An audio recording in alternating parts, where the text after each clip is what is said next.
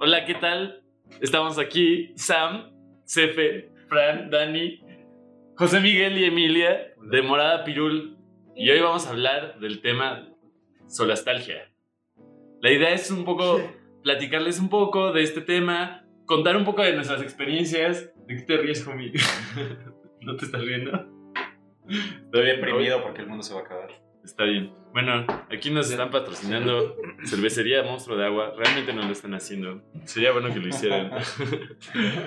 Bueno, Pero bueno, pues vamos a hablar un poco de solastalgia. Solastalgia es un término definido por Glenn Albrecht, una persona que le gustaba inventar palabras, para definir a la depresión o angustia causada por la crisis climática y ambiental. Entonces, pues, ¿cómo te has sentido últimamente, Dani? Eh, pues, ¿qué te puedo decir? Ah, sí, este.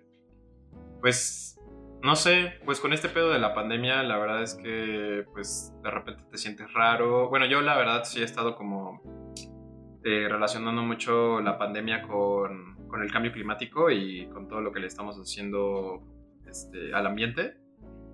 Y justo, pues, mm, me preocupa, ¿no? Me preocupa que no, no tengamos tiempo de, de afrontar este, pues, los baches que tenemos enfrente, ¿no? Que no tengamos las herramientas o que no nos unamos eh, pues pronto, ¿no? Para afrontar, no sé, ¿no? un chingo de cosas que te puedo decir.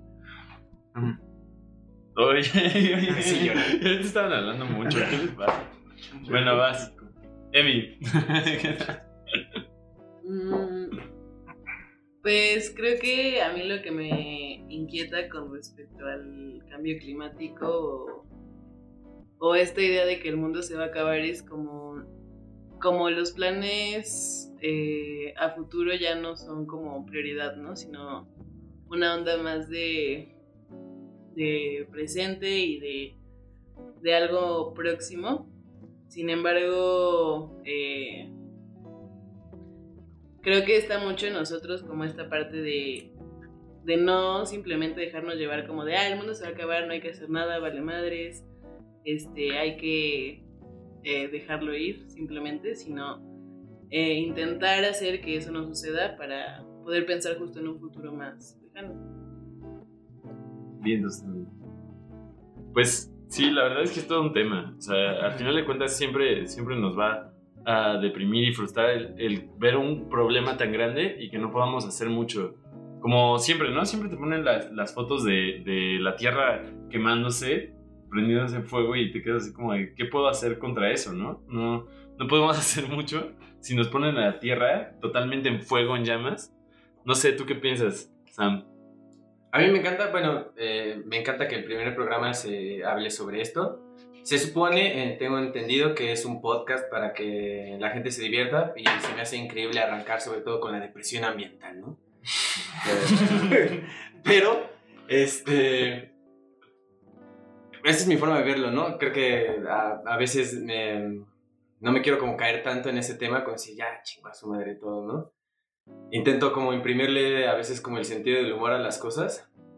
No sé cuánto voy a vivir, pero pues creo que tiene que haber como un, un contrapeso a la solastalgia, Solastalgia. solastalgia, perdón, que nos ayude un poco a mediar, ¿no? O sea, digo, tampoco podemos estar toda la vida eh, pues deprimidos, ¿no? Es un tema que se debe tocar, pero no debe de dominar, ¿no? Sobre todo en, en la noche ambiental.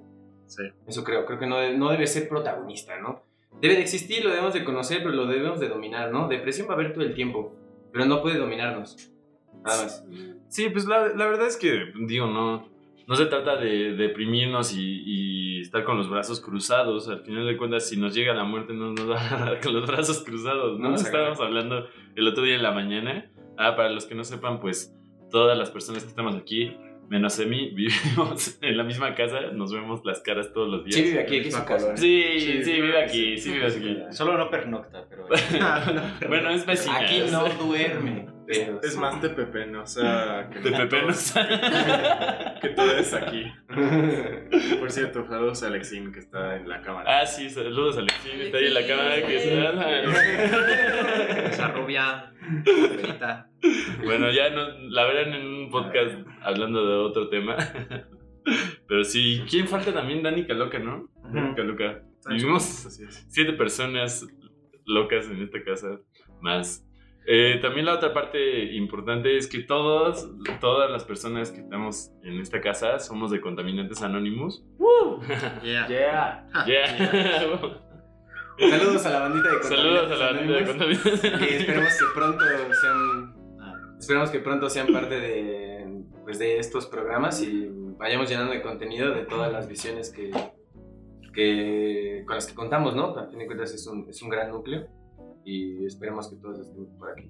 Sí, exacto. Pues es un grupo nutrido. Cualquier, todas las personas que están aquí saben un montón de cosas de diferentes temas y la idea es como ir, ir, eh, abriendo estos temas. Sobre todo que se ponga en la, en, la, en, la, en la mesa estos temas ambientales que todas las personas nos están afectando en este momento y que van a ser, y que van a ser enormes para, para un futuro venidero. O sea, es algo que nos preocupa a todas la- las personas de una generación ¿no? específica. Y pues es algo que incluso va a ser, llegar a ser mucho más grande que el, el tema del COVID y todo esto, ¿no?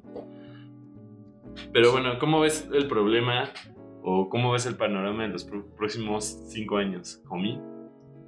El panorama como ambiental. Sí, Pues creo que una de, justo una de las cosas que nos enseñó mucho la pandemia es que a pesar de todos los modelos que tenemos respecto a, cómo puede desarrollarse la crisis socioambiental, eh, una cosa que nos demostró la pandemia es que seguimos sin saber muchísimo de lo que puede pasar. Entonces, definitivamente no me atrevería a hacer predicciones, eh, más allá de que creo que se van a complicar las cosas, ¿no? Eso, eso, en eso sí convergen todos los modelos y la observación de la realidad. Y creo que una de las grandes oportunidades que tiene esta pandemia es mostrarnos y hacernos preguntarnos cómo vamos a reaccionar cuando enfrentemos otros retos globales de esta calada, ¿no? Cómo van a reaccionar, sí los gobiernos, pero también las comunidades, ¿no? Nosotros como individuos, como colectivos, cómo vamos a responder ante situaciones adversas en las que, eh, cuando menos a primera vista, toda la humanidad esté enfrentando eh, la misma dificultad. Y eso es lo que verdaderamente me parece interesante, ¿no? Y, y todas las herramientas y todas las este, respuestas que estamos viendo en el mundo ante la pandemia, creo que van a comenzar a ser análogas y van a presentar los mismos dilemas que vamos a ver en el futuro en, en las crisis socioambientales, ¿no? O sea, como los dilemas típicos de seguridad versus libertad, ¿no? Por ejemplo, ahora, ¿qué tan libre eres de transitar en el espacio público versus la seguridad de, de cuidar la salud y la vida de otras personas? Son, son eh, dilemas a los que nos seguiremos enfrentando en el futuro y eso es lo que, lo que más eh, me, me interesa analizar y, y prepararme como individuo y como comunidad. Sí, me gusta mucho esta parte que dices que al final de cuentas, pues es un reto, ¿no? Es un reto. La verdad es que antes la, la humanidad no se había enfrentado a cosas así y pues es importante darnos cuenta que, todas las personas que, que, están en este mundo pueden eh, dar un grano de arena para, para, resolver este problema. Al final de cuentas, eh, si lo ves como un problema, no vas a hacer nada, pero si lo ves como un reto, vas a tener esas ganas, ese ímpetu, incluso tal vez una razón de vivir, ¿no? Una razón por la cual despertarte en las mañanas, porque dices, puedo ayudar a resolver esta crisis climática. No sé, ¿tú cómo lo ves, Efe? Eh, pues sí, definitivamente, eh, pues eh, retomar la, pues como las problemáticas desde una perspectiva eh, comunitaria, contraria a una pues individual, devuelve en cierto modo pues la esperanza, ¿no? Eh, uno de los motivos justamente de, de, moverme acá a Morada Pirul, a pesar de pues no, no necesitar como vivir con, con, unas personas, porque vivía casi casi este, aislado, ¿no? A pesar de que me mantenía mucho en conjunto con, la comunidad de SEA, es porque pues, sabía que de primera mano estaría este, interactuando con personas con intereses muy, muy variados y con muchas perspectivas y, y, para empezar, ¿no? Con un, lado muy manual para hacer cosas y, un, y, también un lado muy intelectual, ¿no? O sea, conocemos los problemas que, que nos interesan, ¿no? Socioambientales. Eh, queremos ponerle perspectiva de género a las cosas, ¿no? A, a, a, ese problema y queremos echar a andar cosas, ¿no? Entonces, pues también por el proyecto que ya se había formado aquí en, en Casa Creativa, que era antes, pues también dije, o sea, adelante, ¿no? Y entonces es algo que en lo que, o sea, por el hecho de vivir aquí y estar este, haciendo proyectos con ustedes, pues ya me siento como de en, en el otro lado, ¿no? O sea, como tratando de echarle acción a, a los cambios, ¿no? Que quiero ver. Sí, pues sí. Sí, a huevos, güey. Sí, no, es que ahorita me estabas haciendo como pensar muchas cosas. Este, Sí, a huevo, justo, re- o sea, un poco retomando como el tema de la solalstalgia, eh, justo eh, enfrentarnos, no enfrentarnos, juntarnos un poco y enfrentar ciertas ideas en comunidad nos ayuda a no caer tanto en este problema, ¿no? Porque no es lo mismo estar deprimido o a ya intentar resolver problemas en comunidad, ¿no? Que se van a enfrentar muchos más. Y, y es que tenemos, o sea, todo esto lo estaba pensando con lo que decías, ¿no? Tenemos características individuales como personas que primero debemos de pulir ah, un poco antes de hacerle frente directo a un proyecto o a una idea, ¿no? Me puse a pensar ahorita, claro, es como, claro, todos aquí en esta casa somos eh, distintos, pero tenemos como ciertos programas, ¿no? Hay un proyecto. Hay que echarle, se le puede echar como kilos al huerto, se le puede echar kilos a la composta, se le puede echar kilos a cualquier otra cosa, pero estamos ocupados, ¿no? Ya, ya estamos como puliendo ciertas personalidades en eso y ahí es como estamos formando la, la, comunidad. Creo que formamos la comunidad a partir del, del, del proyecto, de la responsabilidad, porque ya me viajé. No, está chido. No, sí, pues es viajarse. Pues como dices, ¿no? Ahora Alguien, alguien me interrumpe y dice algo chido. por, por ejemplo, ahora, ¿no? Que, que podamos o sea, integrar de cierta manera a Emi, ¿no? Emi, Emi que viene Sí, acá de- perdón. y que ha vivido en Tepepan, este, pues que nos ayuda en la cooperativa, que nos ayuda a, a, este, cosas de, de cuidado, ¿no? Como, este, pues ahí bien, bien truchas, pues, este, apoyándonos hasta lavar los trastes, o sea, todo esto ayuda, ¿no? Sí, y, pues. súper involucrada en los proyectos, pues ahora justo en el podcast y que vamos así por muchísima más interacción ¿no? con, la, con la gente de aquí. Como- Sí, pues yo siento que a mí nos escucha y así como todos estos son fuereños. fuereños. Fuereños.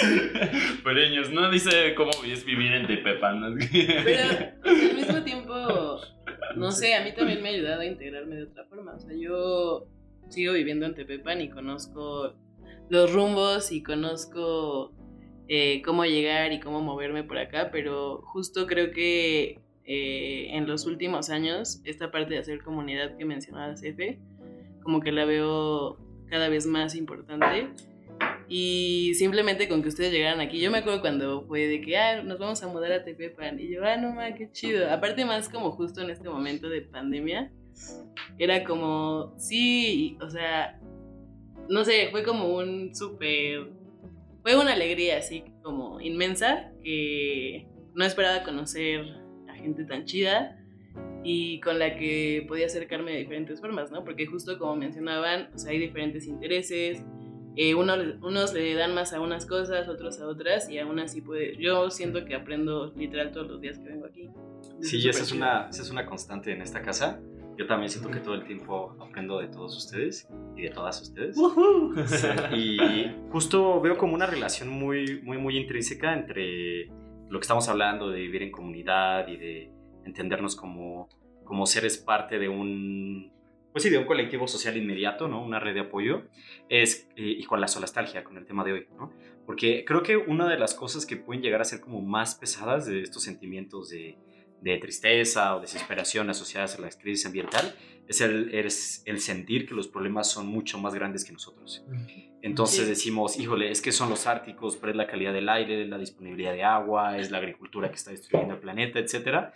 Entonces, definitivamente no es lo mismo afrontar esos sentimientos solo o sola que desde una comunidad que comparte sus valores. Sí, totalmente. Y creo que si alguna de las personas que nos están escuchando pues ha tenido esos sentimientos, creo que podría encontrar como una, No una de solo. las tantas herramientas emocionales, entender que no está sola. ¿no? Exactamente. Y, y la, otra, la otra cosa que se me viene a la mente es que eh, este mismo sentimiento como de que los problemas son más grandes que tú, también tiene mucho que ver con que estamos viendo como problemas en diferentes frentes, por así decirlo, ¿no? O sea, en el mismo ambiental, como los ejemplos que ya mencioné, pero también en lo social, ¿no? Que vemos como una, por ejemplo, en México, una espiral de violencia como que no deja de crecer, este, también violencia de género, eh, la pobreza aumentando, en fin, ¿no? Y decimos, tantos frentes y yo con una sola vida, ¿no? Y con horas limitadas en el día. Pero creo que lo maravilloso de, de comenzar a, a estudiar y, y vivir más de cerca estas situaciones eh, es entender que en realidad detrás de muchos de estos problemas están las mismas causas. Están las causas de un egoísmo eh, brutal de una élite económica, ¿no? Ah, bueno, aquí.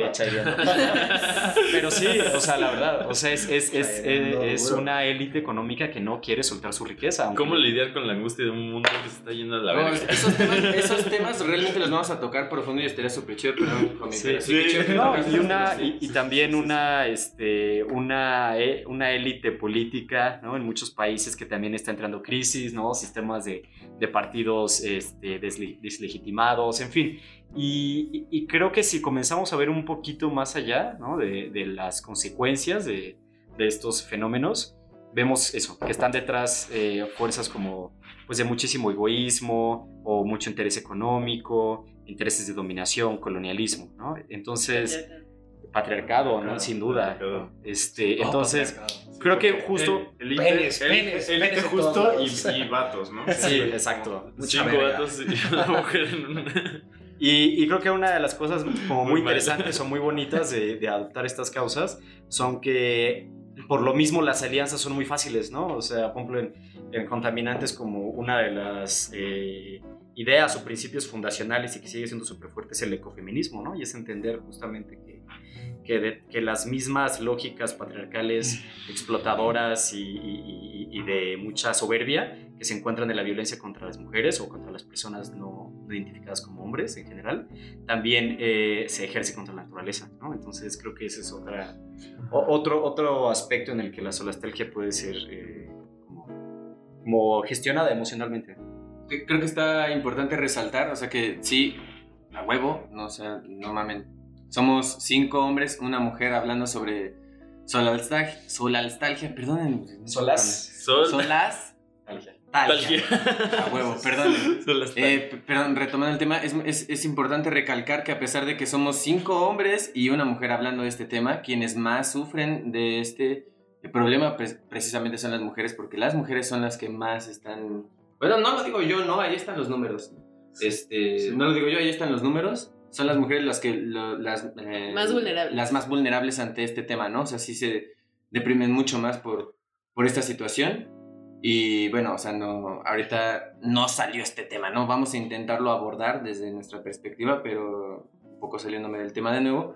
Esperemos que más eh, estes, estos espacios sean cubiertos por, pues sí, pues quien la está, sí, ¿no? O sea, esta es una invitación, esta es la prueba piloto. Sí, esta es la primera. Va, va a haber un montón de podcasts. Sí. Oye, y también como retomando un poco lo que decías, homie, este, pues justo ahora que nos mudamos a Tepepan y empezamos a, co- a convivir como más en comunidad, pues también, digo yo al menos, como que, pues se me, no digo también que se me curó la solastalgia, porque bueno, o sea, sí es como un sentimiento que tengo como presente, ¿no? Sobre todo cada vez que veo como cosas como los incendios de California o los incendios que están en Córdoba, Argentina, o este, los pinches... Aquí este, en México. Ah, o en en México, México. ajá. O los chipotes que le están saliendo a. Australia. Ajá, no, este, no sé, que se está derritiendo el permafrost de, de Rusia, ¿no? Ah, Entonces, sí, como sí. todos esos síntomas que realmente está teniendo la Tierra, pues justo son los como más fuertes y que me recuerdan que estamos valiendo super madre.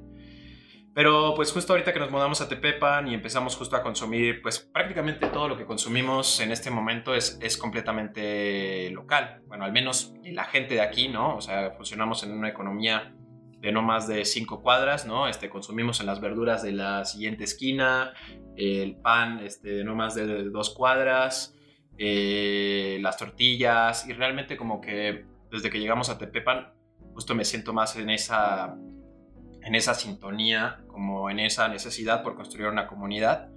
Y también que justo al menos yo he notado que Tepepan es una muy buena comunidad, eh, los vecinos se saludan mucho y pues hay ese esfuerzo por, por este, socializar, por reconocer caras, ¿no? Entonces yo creo que sí es muy importante justo llevar esa disciplina, que es la disciplina del, del socializar, de fortalecer los lazos, ¿no? Este, sobre todo de tu barrio o tu colonia y este, pues llevarlo a otras personas para que vean lo importante que es para justo este, pues ayudarnos los unos a los otros a llevar proyectos este, a, cabo este, que puedan ayudarnos a paliar este, los efectos del cambio climático. Sí, pues es muchísimo más fácil abordar este problema en unión que, que cada quien por su cuenta. Eh, hace, hace poco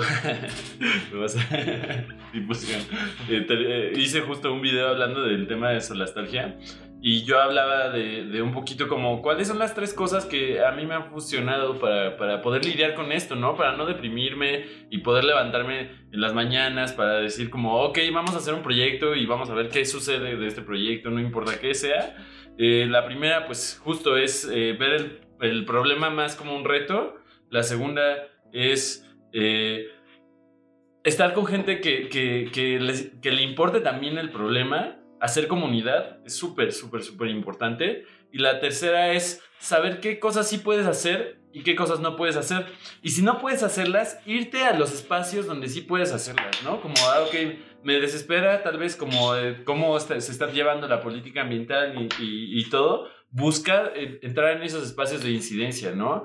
O persuadir, o sea, no creo que haya alguien que esté en contra de, que, de que se salve el mundo. Todas las personas vivimos aquí. Más bien es un tema de, que no estamos articulados y la mayoría de los temas son problemas de comunicación, ¿no? Creo que ahorita ya hay muchos espacios donde ya nos podemos acercar y, ya nos van a hacer caso, ¿no? Eh, y, que se pueden abordar los intereses de, cada quien. No, no, no es necesario como estar en esta pelea total de no, el ambientalismo está en contra de, de- las empresas, está en contra de, de- de los modelos económicos actuales. Creo que sí hay, hay formas de, de buscar puntos medios, ¿no?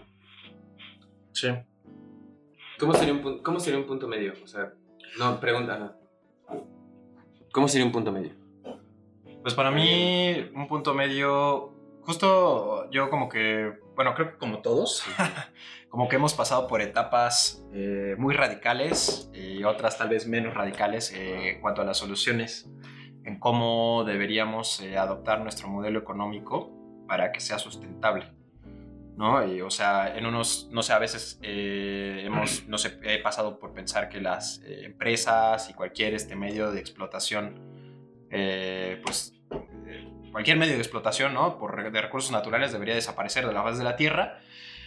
Pero, pues, no sé, luego, este, pues me doy cuenta de que es necesario, es un proceso necesario para crear este, productos y servicios, sobre todo, eh, no sé, eh, para los que quieren hacer algunas actividades que, no, nos- que son nobles, ¿no? Incluso, que puedo considerar nobles.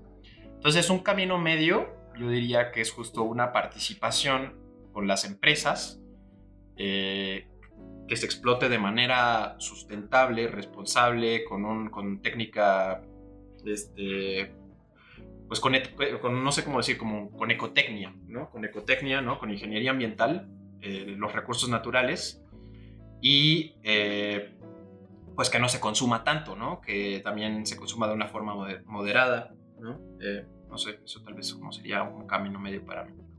De, de manera moderada y, y consciente. Sí, hay propuestas, ¿no? Lo- creo que lo interesante es como pensar el camino medio como, como entre qué y qué, porque incluso entre las soluciones radicales, ¿no? Que podríamos tener una, una discusión muy interesante sobre sobre qué es radical. Eh, pero, por ejemplo, para mí, después de ver un, un documental que justo vi con, con amigos y amigas de contaminantes, Semillas de Transición, que lo está en YouTube gratis. Buenísimo. O sea, como que me cayó el 20 también que, o sea, está bien y se vale y yo lo hago y está muy chido y es necesario como el activismo dentro del sistema, ¿no? O sea, sí hay que ir a exigirle a, a los que toman las decisiones y a los que tienen el dinero que, que, que pues, hacerles entender que el mundo está en una crisis ambiental, pero también es muy importante marcharnos de este sistema, ¿no? Y al final, como no es tan difícil como parece, eh, hay muchos ejemplos en este documental. Está hecho en, en el Mediterráneo, ¿no? Entonces son ejemplos europeos, pero de esto sabemos que hay en, en todo el mundo, que son personas que están buscando y están logrando formas alternativas de vivir. O sea, justo lo que decimos acá. O sea, fuera de las ciudades o en las orillas de las ciudades, con proyectos de permacultura, de habitabilidad sostenible. Y es un movimiento que existe y que está creciendo. O sea, auténticamente está creciendo. Cada vez hay más personas interesadas. Y es un poco como eh, pues votar por los pies, con los pies, ¿no? Como le llaman. O sea, pues, no me gusta el sistema, pues voto con los pies, me salgo, ¿no? Me salgo de él. Y creo que también hay, hay, hay un cambio muy poderoso y muy radical, desde el punto de vista de que radical significa raíz, ¿no? En volver a nuestra raíz, en volver a, a nuestro equilibrio con la naturaleza. Y sencillamente decir, yo ya no quiero vivir así, ¿no? Yo ya no quiero vivir en un departamento, en la ciudad, donde lo que produzco son afectaciones negativas netas al planeta. Sí, creo que tiene mucho que ver con, con la flexibilidad y la adaptabilidad que tenemos. Eh, nosotros que somos eh, personas que vivimos en la ciudad, pues creo que todos, toda la vida, ¿o no? Sí. pues tenemos, o bueno, la mayor parte de la vida, tal vez, eh, tenemos ciertas costumbres y ciertos hábitos que nos podrían parecer normales, pero que claramente te sales un poquito y te das cuenta que no, que es algo totalmente, y a- aparte esta es la Ciudad de México, que no es como cualquier ciudad, es una ciudad bastante grande, ¿no? Entonces, pues yo comparto mucho lo que, lo que dice Homie, ¿no? Como esta parte de rechazo hacia lo que te están imponiendo desde que naciste, literal, y, y buscar alternativas que existen y que, y que son totalmente válidas y aparte aplicables. Entonces, si es una onda de ir pues construyéndote, creciendo, todos tienen su proceso. Hay gente que dice de un día para el otro yo cambio ahorita y hay gente que, que se toma años, ¿no? O sea, que va como poco a poquito y creo que está bien, es como una onda de aceptar que cada quien tiene su proceso.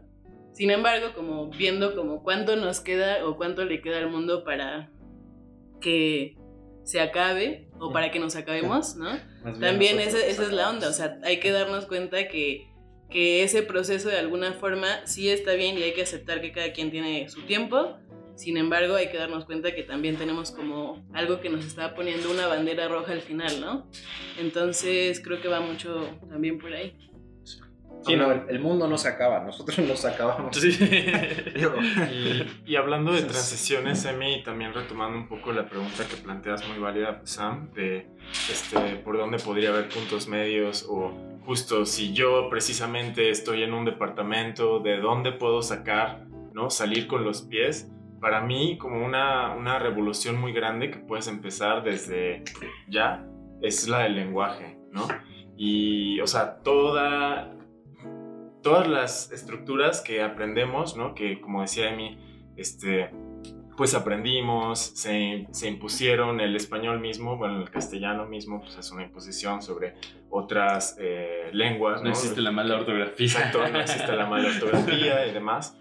Entonces, o sea, darnos cuenta de cosas tan pequeñas, aparentemente, como ese, esa, yo, yo creo que lo dijiste así, Dani, con una muletilla de que nos valga, que sigamos valiendo madre, ¿no?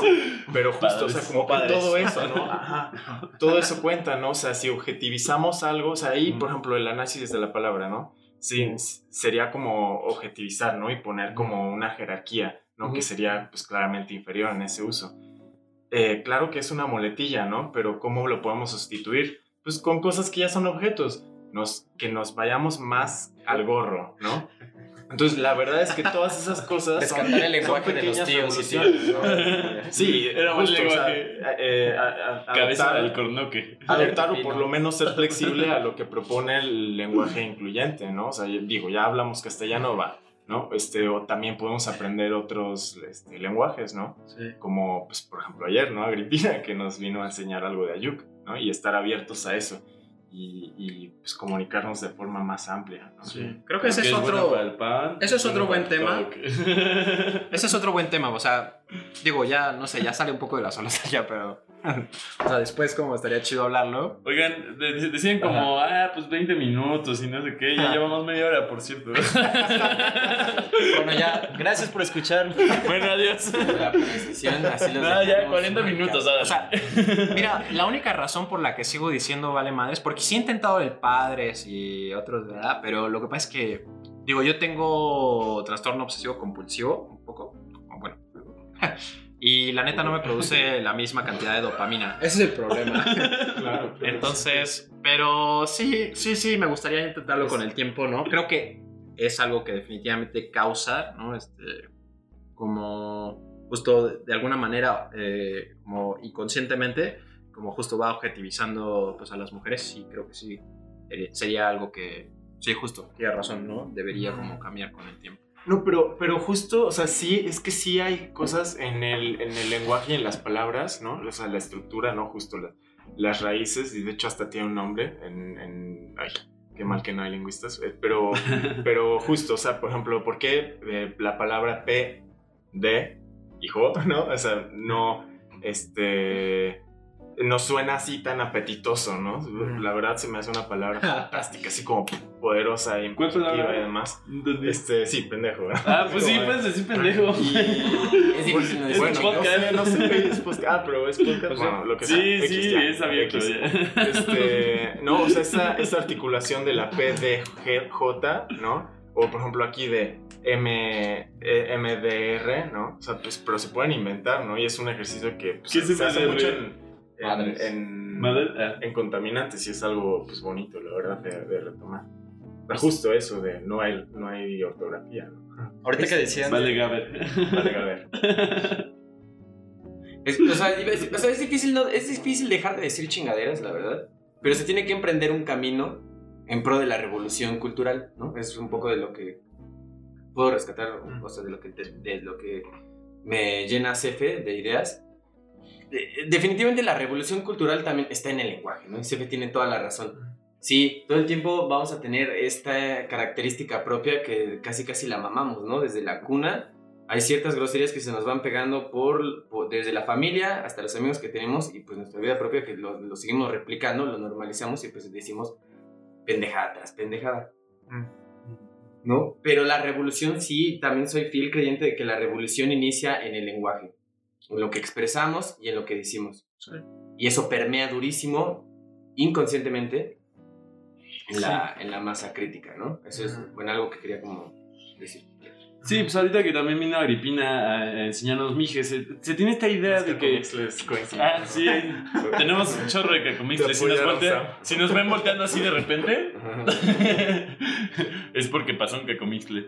Pero, pero sí, o sea, por ejemplo, esta, esta idea de separar la idea de idioma y lengua, y lengua, ¿no? Hay personas que dicen, no, pues es que no es un idioma, el náhuatl no es un idioma, es una lengua. Eso, eso es un una tontería. O un dialecto. O sea, la, la, la, la única Eso cosa es que... racista, chavos. La, la única cosa que, que- que diferencia la idea de lengua o la idea de idioma es el número de hablantes. Pero literal la definición está así como... Idioma es lo que hablan muchísimas personas. En, en México, pues, cerca de muchísimas más de 150 mil personas hablan náhuatl. Eso, eso, eso lo vuelve ya un idioma.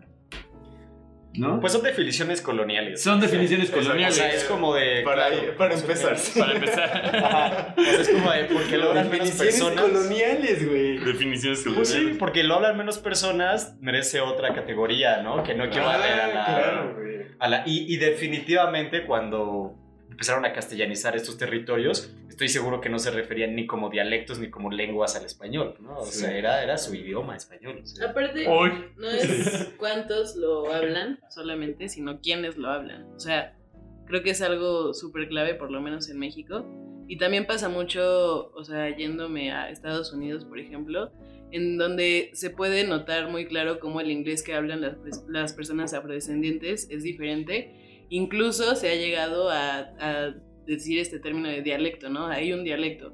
Porque muchas veces los libros en comunidades eh, de afrodescendientes, eh, en inglés, eh, de historia, de lengua, de lo que sea, no se entienden. O sea, ellos no lo entienden porque tienen otra forma de expresarse, ¿no? Otra forma de entenderse. Y sigue siendo algo que dentro del mismo inglés se menosprecia y se dice como dialecto, ¿no? Por ejemplo. Pero bueno, ya igual nos estamos yendo.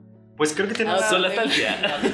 Hablando del lenguaje, o sea, creo que me parece interesante lo que dicen de los cambios, comenzar con el lenguaje y todo, a las expresiones que utilizamos comúnmente para referirnos a la situación ambiental, ¿no? Creo que también podríamos reabordarlo desde ahí.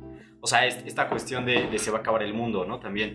O sea, la verdad me da, de verdad, o sea, muchísima risa cuando escucho a gente hablar que terraformar Marte o que encontraron un planeta a millones y millones de años luz que más o menos podría aguantar la vida humana. Están pensando. Ay, ¿no? sí, no, se Y es vuelan. como, o sea, como que asumen que el planeta en su conjunto, o al menos los sistemas vivos, se van a acabar y por alguna razón el ser humano va a sobrevivir, no sé cómo, y que va a tener la posibilidad, además de salir del planeta, a, a buscar otro donde habitar, ¿no? Y eso no va a pasar. Y, que le va a tocar a esa persona, ¿no? Ajá, que, exacto. que obviamente es parte No, de y son la- soluciones es ridículas. explotada. Y, es y- y es, y es como, o sea, también. Creo que es otra herramienta para, para como gestionar emocionalmente la solastalgia, que es, si de verdad lo que te preocupa es que la vida en este planeta se esté acabando, descuida, la vida va a sobrevivir a la humanidad. O sea, las grandes extinciones eh, de vida que ha tenido este planeta han sido de magnitudes colosales. O sea, tan solo la primera, que fue de organismos unicelulares, me parece que acabó como con el 98-99% de la vida en la Tierra. O sea, Sí. nos va a superar, nos vamos a acabar como especie, porque además es un ciclo natural, y va a Sí, seguir en otras formas, ¿no? O sea, eso... Sí. O sea, al menos a mí personalmente... Los extremófilos, ¿no? Se van a desarrollar Bien. otros Dios. organismos. Entonces, Sí. o sea... La vida no se acaba. Y, y además creo que estaría bueno nosotros también reformular desde el lenguaje esta cuestión, ¿no? Como de se va a acabar el planeta y es como de no, o sea, no sé, ahorita creo que podemos hacer un ejercicio Sí. de pensar en qué otra manera plantearlo, pero también porque si lo planteas así, otra de las consecuencias que tiene es la inevitabilidad, ¿no? Y la gente no se involucra, no se interesa porque es como, ¿para qué me preocupo por un planeta que igual ya se va a acabar? ¿no? No, y sabes qué, creo que también es importante como ab- abordar el tema de la filosofía. O sea, a, a mí se me hace como muy importante este tema de que cada quien entienda por qué quiere hacerlo por su, por su cuenta. de Entender, pues hay, hay un montón de corrientes filosóficas que están detrás del ambientalismo, que están detrás del ecologismo, que están detrás de esta idea de preservar la vida, ¿no? O sea, está la ecología profunda propuesta por Arne Naes y desarrollada después. Están todos los, los escritos de Ralph Waldo Emerson, de, de Thoreau, ¿no? Todo lo que profesaba, pues igual, este, Humboldt, Alexander von Humboldt. El movimiento de la permacultura. el movimiento de la permacultura con David Holmgren y Bill Mollison. O sea, el, el- el sentarte y de, de verdad pensar como yo como individuo quiero que la vida siga, o sea, quiero que, que el ser humano pueda llegar a más allá, o sea, por- porque si seguimos en el camino en el que estamos, no vamos a llegar a ver más. Pero al final de cuentas queremos llegar a ver más. O no sé, cada quien desde su, desde su haz tu propia filosofía, haz tu, propio, tu propia razón de vivir y sígala todos los días. Es un poco esa idea. ¿Por qué, quiero salvar a la Tierra? Porque pues quiero ver hasta dónde llega el ser humano, ¿no? Porque al final, pues como dices, no, no salvas a la Tierra, salvas al ser humano.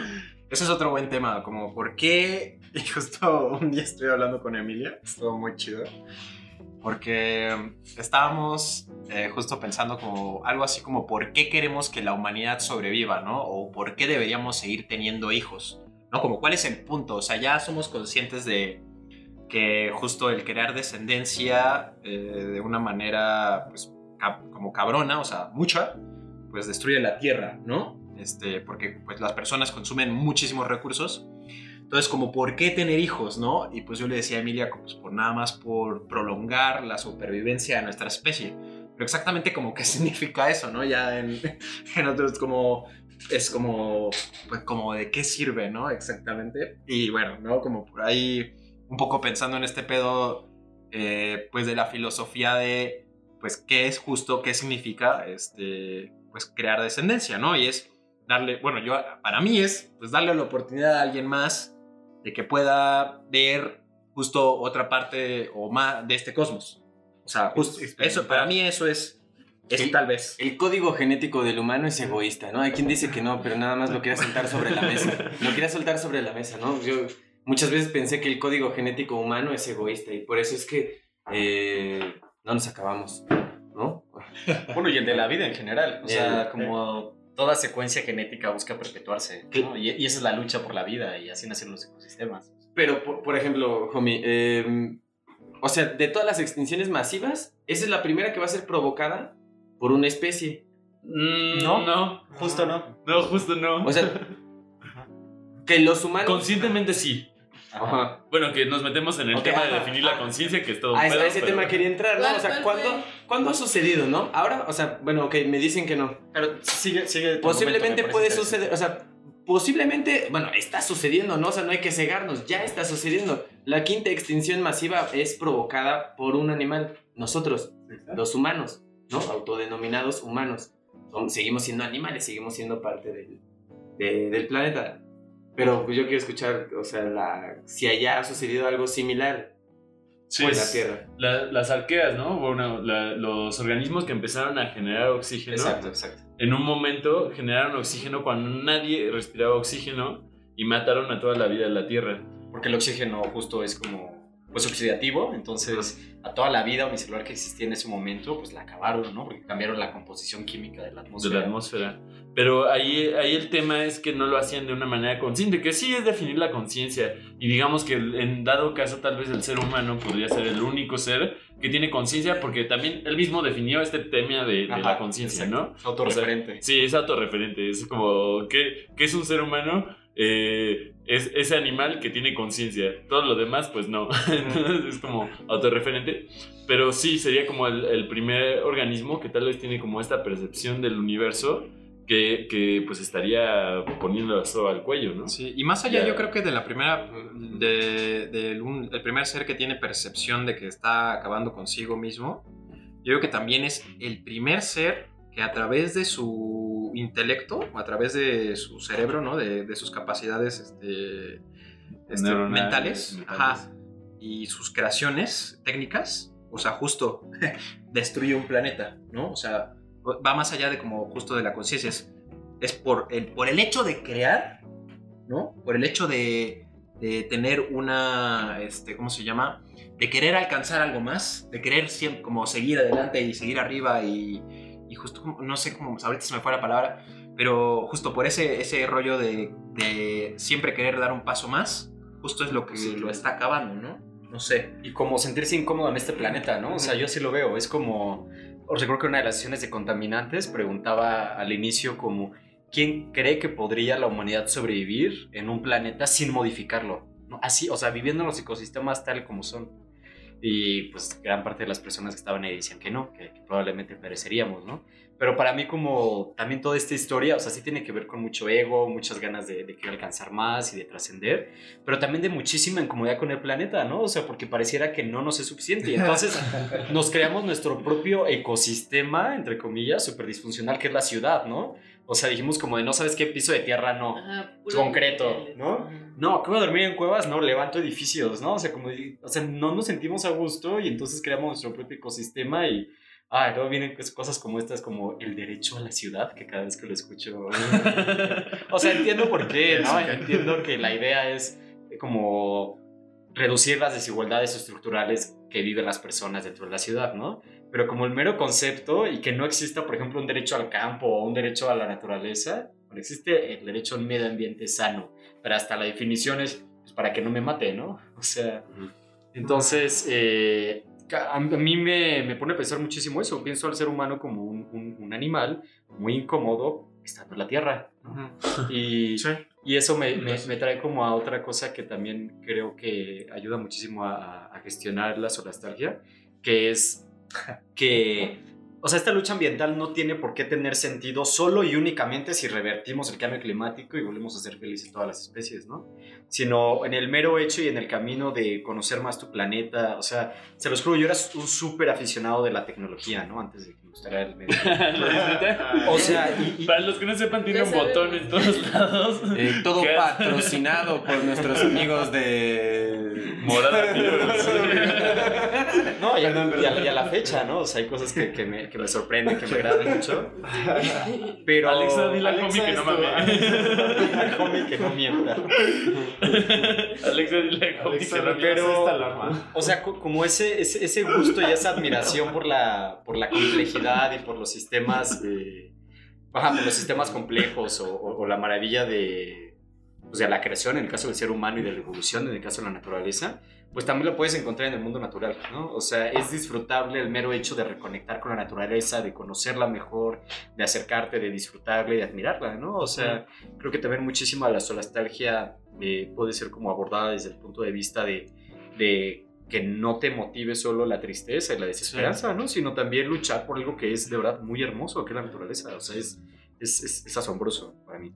Sí, digo, no sé, este, o sea, sobre todo de repente pienso eh, que de repente tememos a los alienígenas que nos invadan y nos chupen la sangre y chupen todos nuestros recursos naturales. Y en realidad, o sea, creo que justo, o sea, es muy probable, es muy probable que, porque justo estamos en este debate, me parece que es justo un debate planetario casi, en donde la humanidad está diciendo si le chupa la sangre a la Tierra y la deja como pasa y sale a las estrellas y, y se, se vuelve en la muerte, ¿no? La destructura de mundos. Sanguijuela Ajá. viajera. Exacto, sanguijuela interestelar.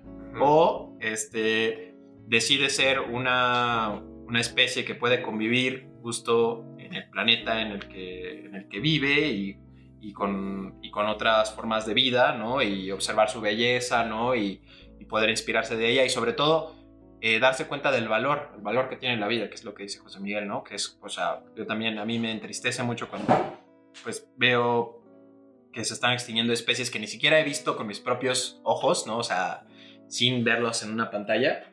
Justo, pues me entristece mucho porque, o sea, eh, creo que justo a veces la humanidad no se da cuenta de cuántas cosas vienen de la observación de la naturaleza, ¿no? O sea, eh, el avión, el barco, el submarino, muchas de las, de las invenciones técnicas Y artísticas. y artísticas Y son artísticas. inspiradas por la naturaleza, ¿no? Y entonces la desaparición de la naturaleza no es solo la desaparición de, de seres vivos, sino es la desaparición de una fuente de inspiración para futuras creaciones, ¿no? Y futuras ideas. Entonces, Sí, ¿qué pasará cuando exista, cuando ya no exista el Amazonas, pero sigue existiendo Amazon?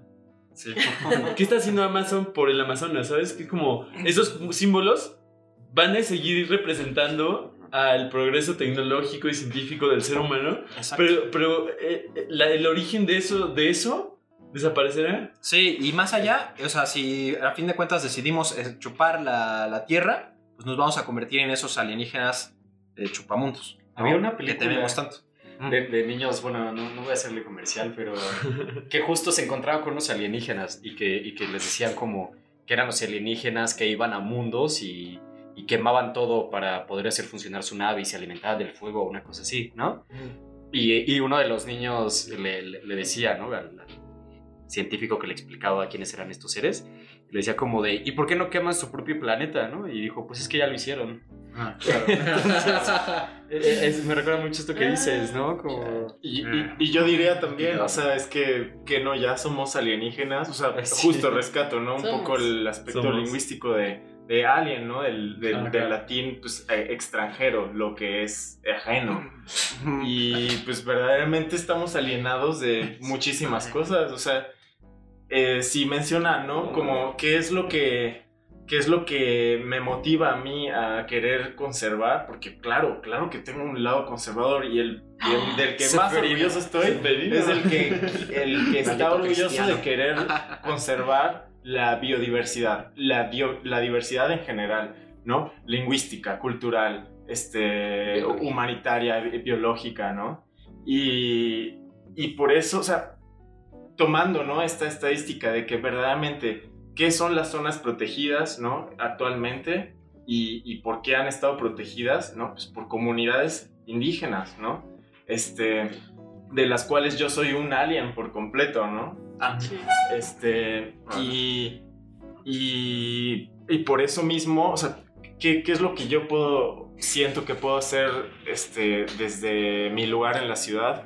Pues es tratar de, de no ser tan distante a eso, ¿no? O sea, por ejemplo, eh, hablando de, de diversidad, retomo el discurso de los lingüistas, ¿no?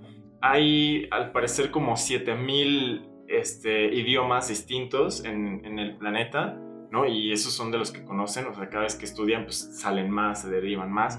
En México tenemos 64, como 13 familias lingüísticas distintas, de las cuales, pues el español es el alien, ¿no? Sí, Eh, exacto. Que es justo un dialecto, ¿no? Que llegó y que no, Ajá. no nació aquí. Exacto. Y, y pues si yo me puedo acercar de alguna manera a alguna de estas familias, ¿no?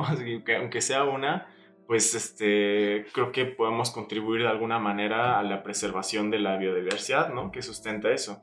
Ayer que venía Agripina, ¿no? Nos contaba de la comunidad, o sea, el, el manejo forestal que llevan las comunidades, este, de hecho este librito ahí, me, me recuerdo esto, se llama Los Bosques Comunitarios de México, el, el grueso del, del- del manejo forestal en México, buen manejo, lo llevan comunidades este, indígenas, ¿no?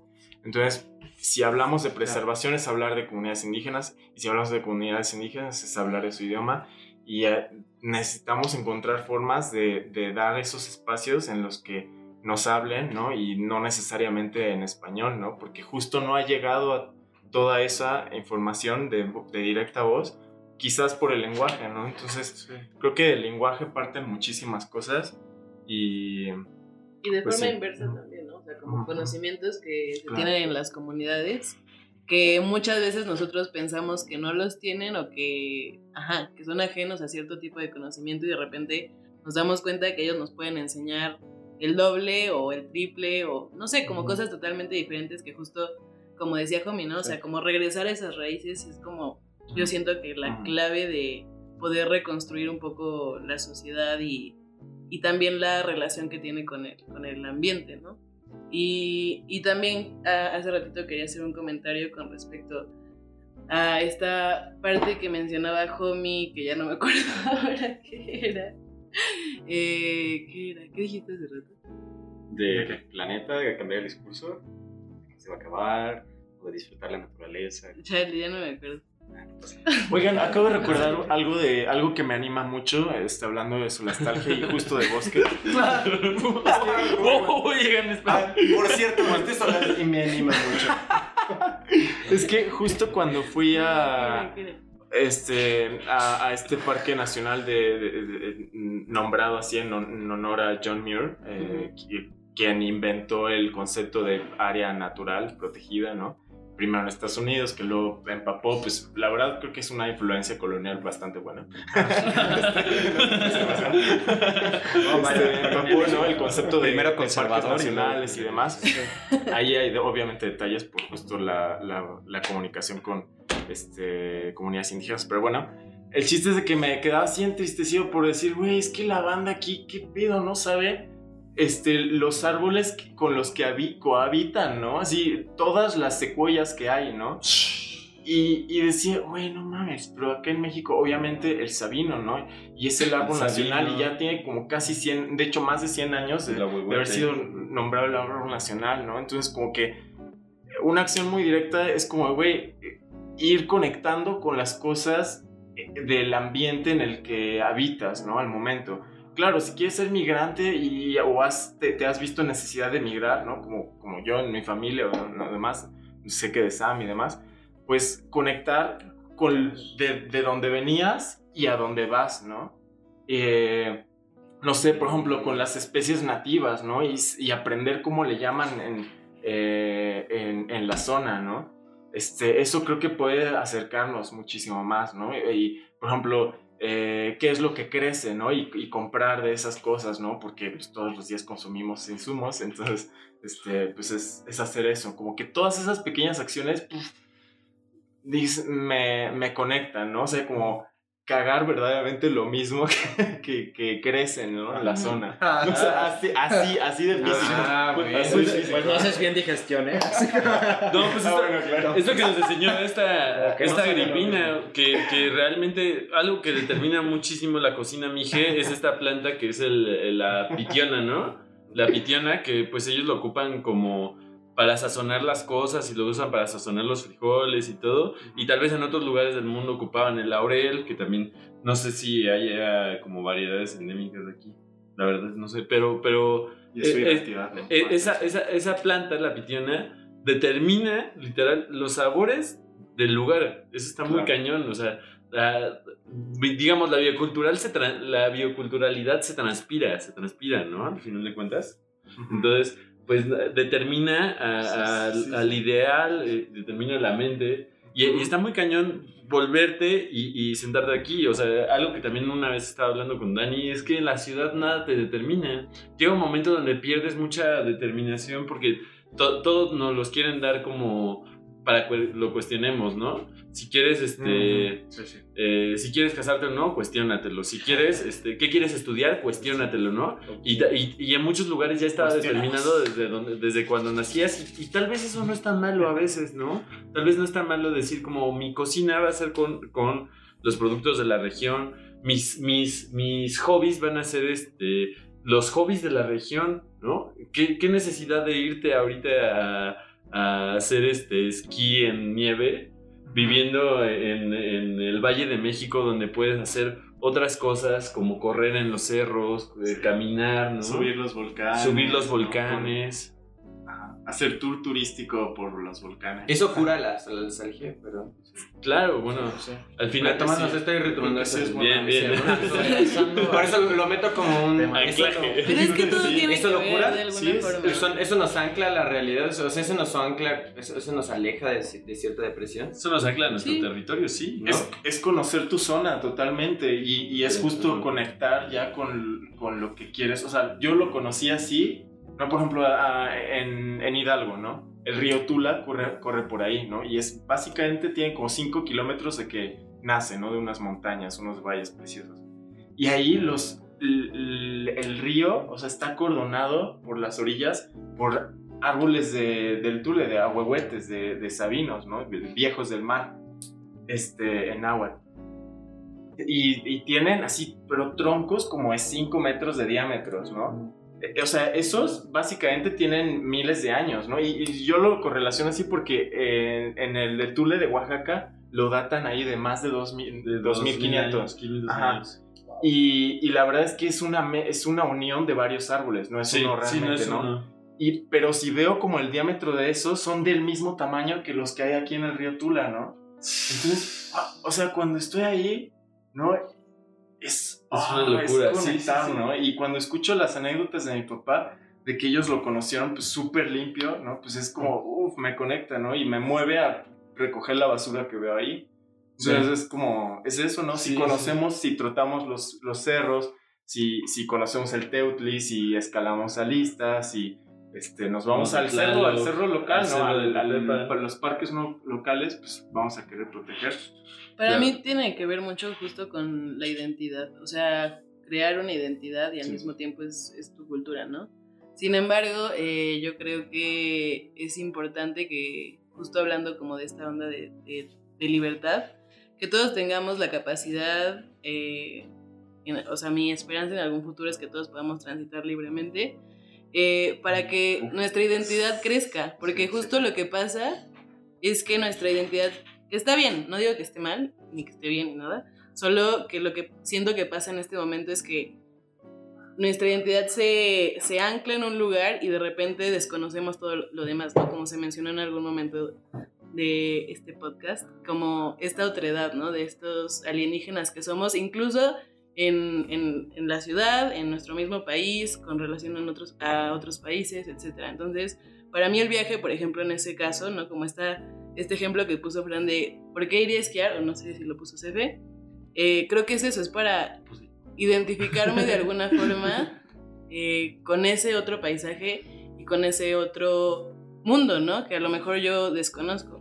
No, no sé si va a ser posible no, pero creo que de alguna forma es como podemos aprender a, a relacionarnos como humanidad, ¿no? Porque sigue habiendo muchísimas divisiones entre, entre nosotros y Sí. todos, todos. De- Que no haya fronteras ni en el corazón. ¿no? Ajá, justo, las fronteras para mí son como... No Sí. creo en las fronteras, o sea, no sé, no me... Las fronteras también es algo súper impuesto que... Una forma de opresión. Es una forma de opresión, una forma de controlar, de organizar, ta, ta, ta, ¿no? Que simplemente para mí crea división. Y justo cómo se mueve la gente, o sea, quienes están forzados a migrar en condiciones terribles, que mueren, que son violadas, eh, que son asaltados, que son abandonados, y quienes pueden tomarse un jet privado de un punto a otro cuando quieran, ¿no? Y ya regresando al tema que había dicho José muy rápido, este, hablaba de esta incomodidad, que era a lo que iba. Esta incomodidad yo siento que de alguna forma también es impuesta porque justo la élite o la minoría es quien se ha sentido más incómoda y deja a la mayoría siguiendo en ese mismo sentimiento de incomodidad, ¿no? En el campo, con menos recursos, cavando un hoyo para hacer del baño, lo que sea, ¿no? Que nos parezca incómodos de alguna forma, que en realidad es a lo que estamos intentando apostar por regresar, ¿no? Y bueno, ya. Israel. Sí, pues bueno, ya llevamos como una hora y yo sé que ustedes dijeron 20 minutos, 20 minutos. Ya les dije, no, vamos a usar una Vamos a hora. seleccionar los mejores 20 minutos. sí, Highlights. sí, pues vamos a ir cerrando. Highlights. Vamos a ir cerrando, no sé. Algo, Vamos vamos, a cerrar. ¿Les parece igual ir en orden así? perro. Va. Bueno, Sam, ah, unas últimas palabras. Pues mis, mis últimas palabras son, este, hay que morirnos con el corazón ligero. Hay que, hay que, o sea, me, me parece muy importante como meditar el aspecto de la muerte porque no vamos a estar aquí para siempre. Y sobre todo, es decir, ok, ya, todo se va a ir a la chingada. Nos vamos a morir, planeta se va a acabar, sí. Ok, pero ¿cómo? ¿No? Nos podemos ir con el corazón lo más ligero posible.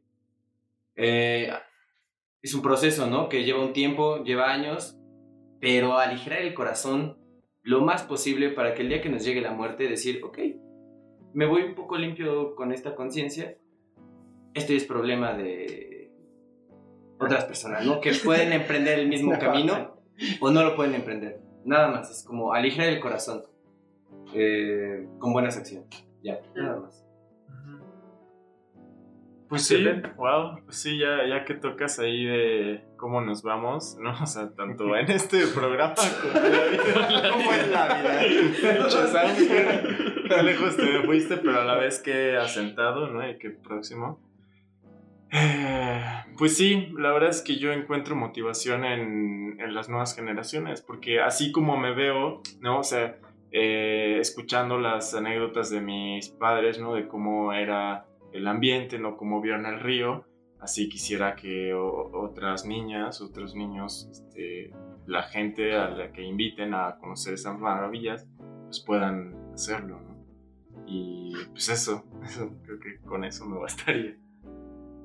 Sí, pues esta parte de al final qué es lo que vale la pena. La autorrealización, por supuesto que es importante y, puedes encontrar una autorrealización en ver que la vida siga floreciendo. Si existe una creatividad pura, existe dentro del código genético, existe dentro de la variedad y la biodiversidad, existe dentro de la, de la, de la gran variedad de cultura que tenemos y ahí hay que apreciarla, ahí es donde podemos ir y verla.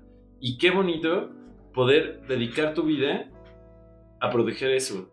Porque al final también se trata de, de divertirte y de disfrutar este proceso, ¿no? O sea, obvi- obviamente lleva a veces frustraciones, pero lo importante es que disfrutemos el haber servido para algo mayor. Este, pues sí, este. eh, la verdad, ¿qué puedo decir? pues, ¿cómo me voy? Me voy muy bien. Este. Casi, casi que ya me siento en una sesión de contaminantes. anónimos. No sabes ni qué mierda decir al final.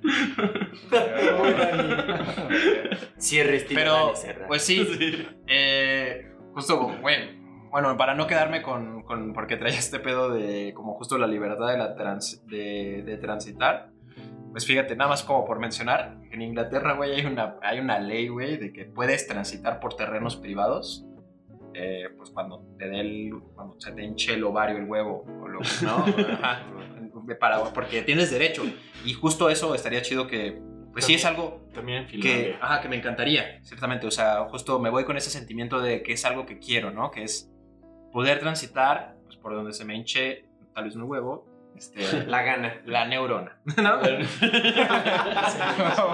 Acuérdense que aquí no se dicen pinches groserías, por favor. y, y ya, y sí, y este, justo, este, eh, vivan, este, yo qué sé, váyanse con el corazón ligero, este, y que, y que su experiencia sea...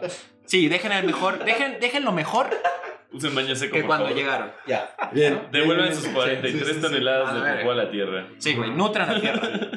No te la tierra. Homie. Seamos tierra. El, el año pasado, en, en junio, eh, una periodista, Elian Broom, escribió un artículo que se llama, bueno, está en inglés originalmente, pero en español es el, el poder de la primera generación sin esperanzas. Y se lo recomiendo mucho, está muy lindo, tiene mucho que ver con lo que hablamos hoy.